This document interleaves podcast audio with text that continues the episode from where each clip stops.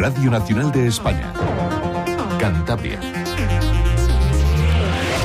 Buenos días, Cantabria. Lluvia y viento hasta ahora en la bahía de Santander, donde tenemos 9 grados, en Torrelavega 8, en Reynosa 2 bajo cero, en Botes 3 y en Casturdiales 9, esto en una jornada de viernes en la que estamos en alerta naranja por fenómenos costeros adversos. En las últimas horas se han coordinado un total de 42 incidencias derivadas de 68 llamadas por el fuerte viento que en el litoral ha provocado la caída de árboles, desplazamiento de mobiliario urbano y daños en infraestructuras. Vamos a conocer la previsión del tiempo para esta jornada.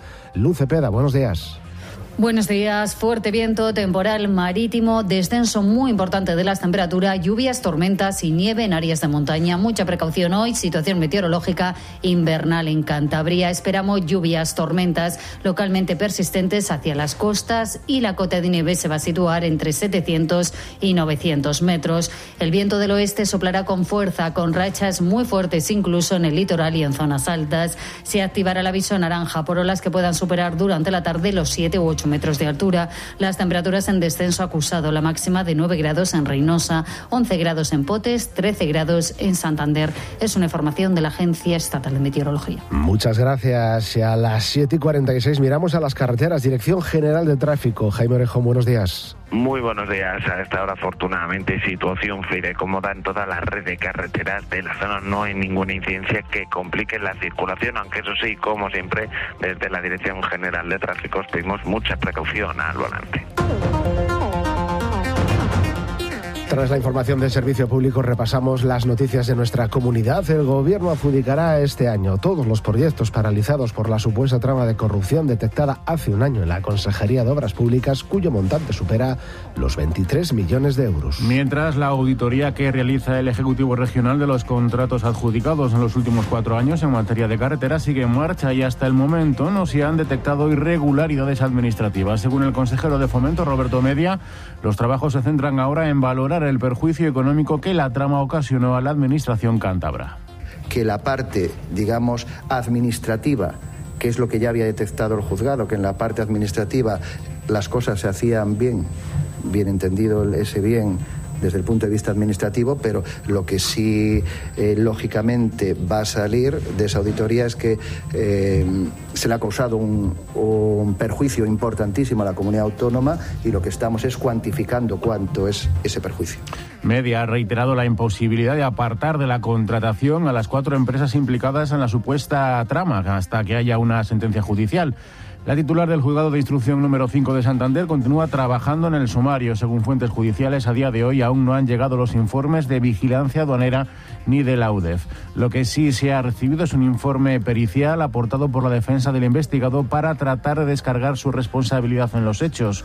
El plazo de instrucción concluye a mediados de marzo. La titular tendrá que pedir una nueva prórroga para finalizarla. Cantabria no es ajena a la tragedia producida en Valencia. La presidenta regional, María José Sáenz de Buruaga, a través de la red social X, ha mostrado su solidaridad a las familias afectadas por el incendio de Valencia y ha agradecido la labor de los servicios de emergencia. Además, se ha puesto a disposición del presidente de la Comunidad Valenciana, Carlos Mazón, y de la alcaldesa de Valencia, María José Catalá.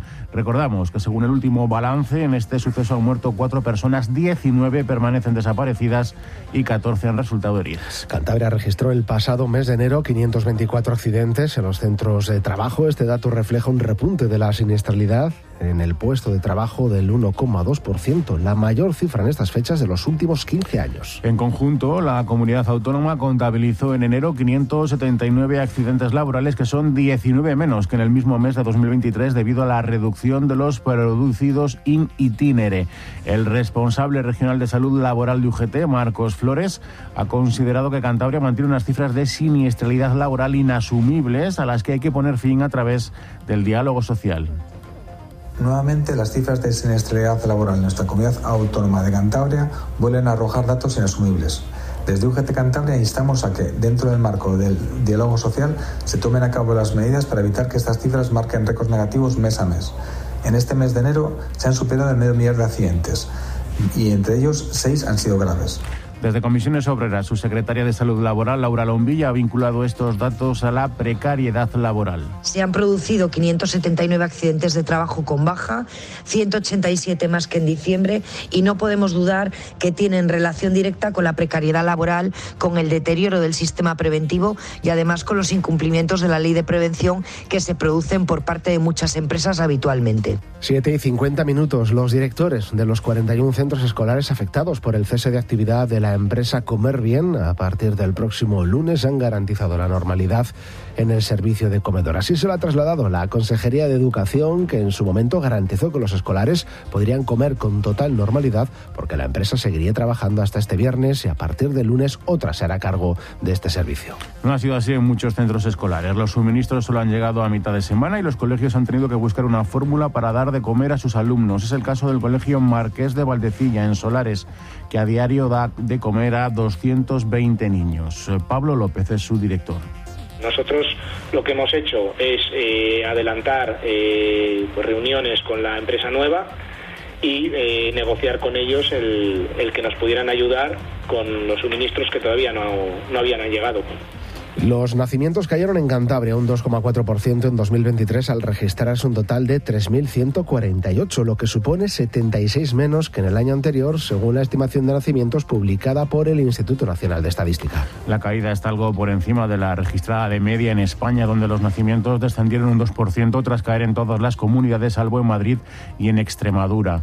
De los más de 3.000 nacimientos que se produjeron en Cantabria a lo largo del año, 278 tuvieron lugar en diciembre, 7 menos que en el mismo mes de 2022 cuando fueron 285. El gobierno de Cantabria ha publicado en el boletín oficial de la comunidad el proceso de consulta pública previo a la elaboración del nuevo decreto de justicia gratuita. Según el Ejecutivo Regional, esta norma ofrecerá respuesta a las reivindicaciones de los profesionales que ejercen el turno de oficio y que pasan fundamentalmente por incrementar las retribuciones de abogados y procuradores. Además, se ampliarán los supuestos de compensación económica por los gastos que se generen.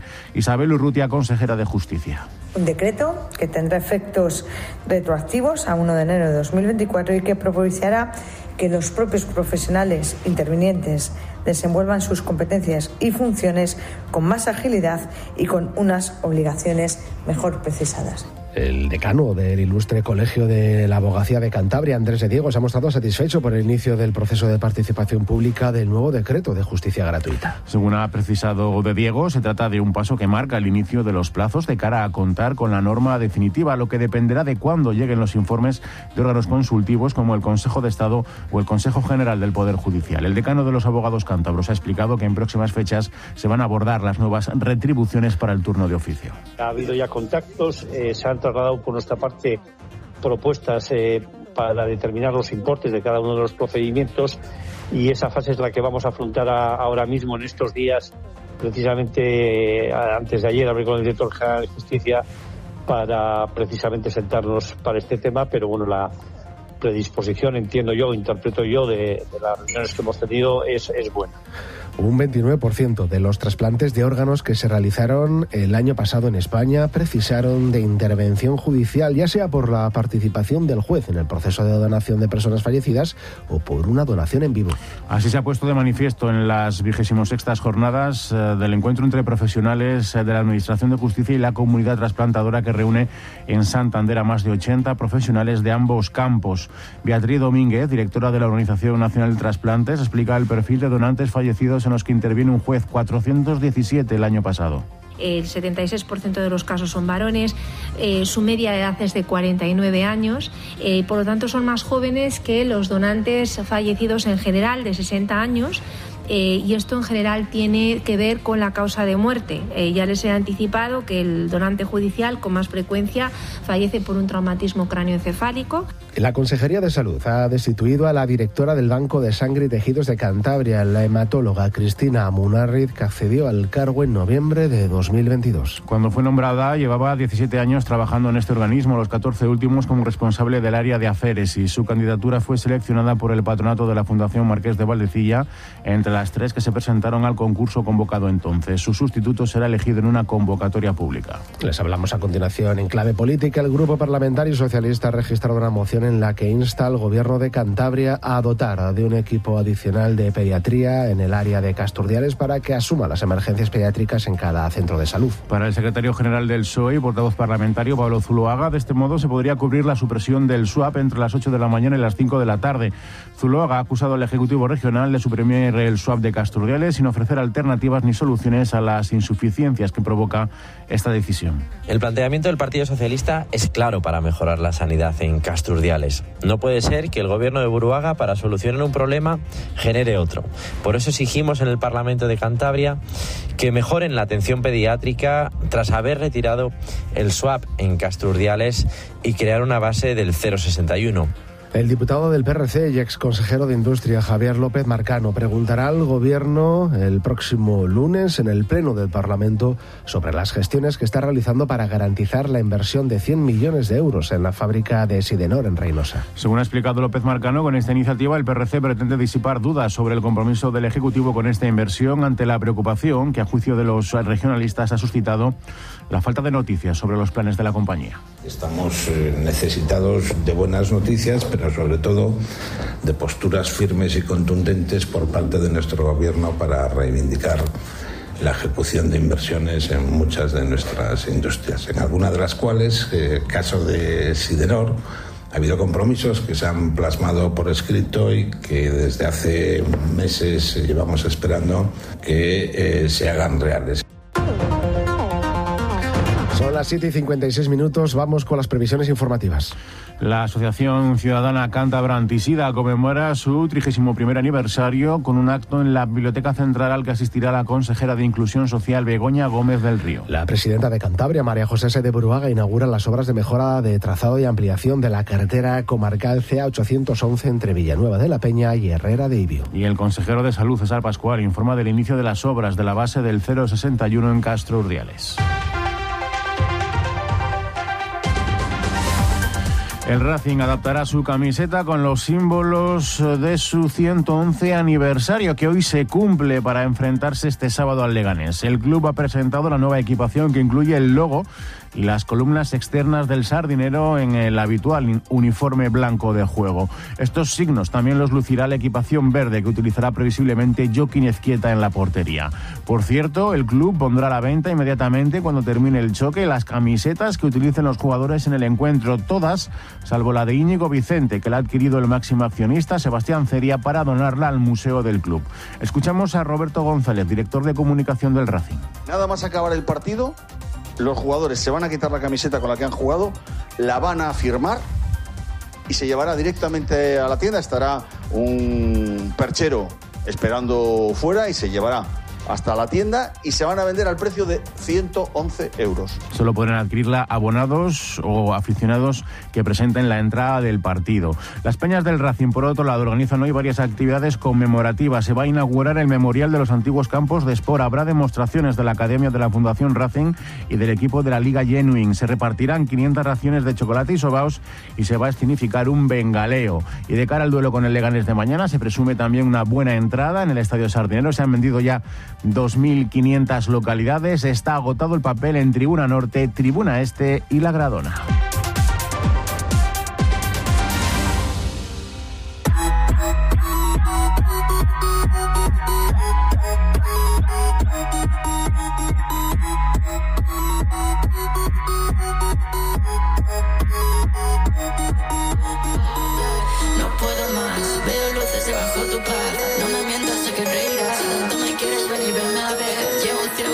Barcelonés Roju llega a Santander para presentar su nuevo álbum Prólogo de una nube, referente clave del Lemo Traps nacional. También repasará los grandes éxitos de su carrera, cuyos inicios se remontan al año 2017. Roju en escenario Santander esta noche a las 9.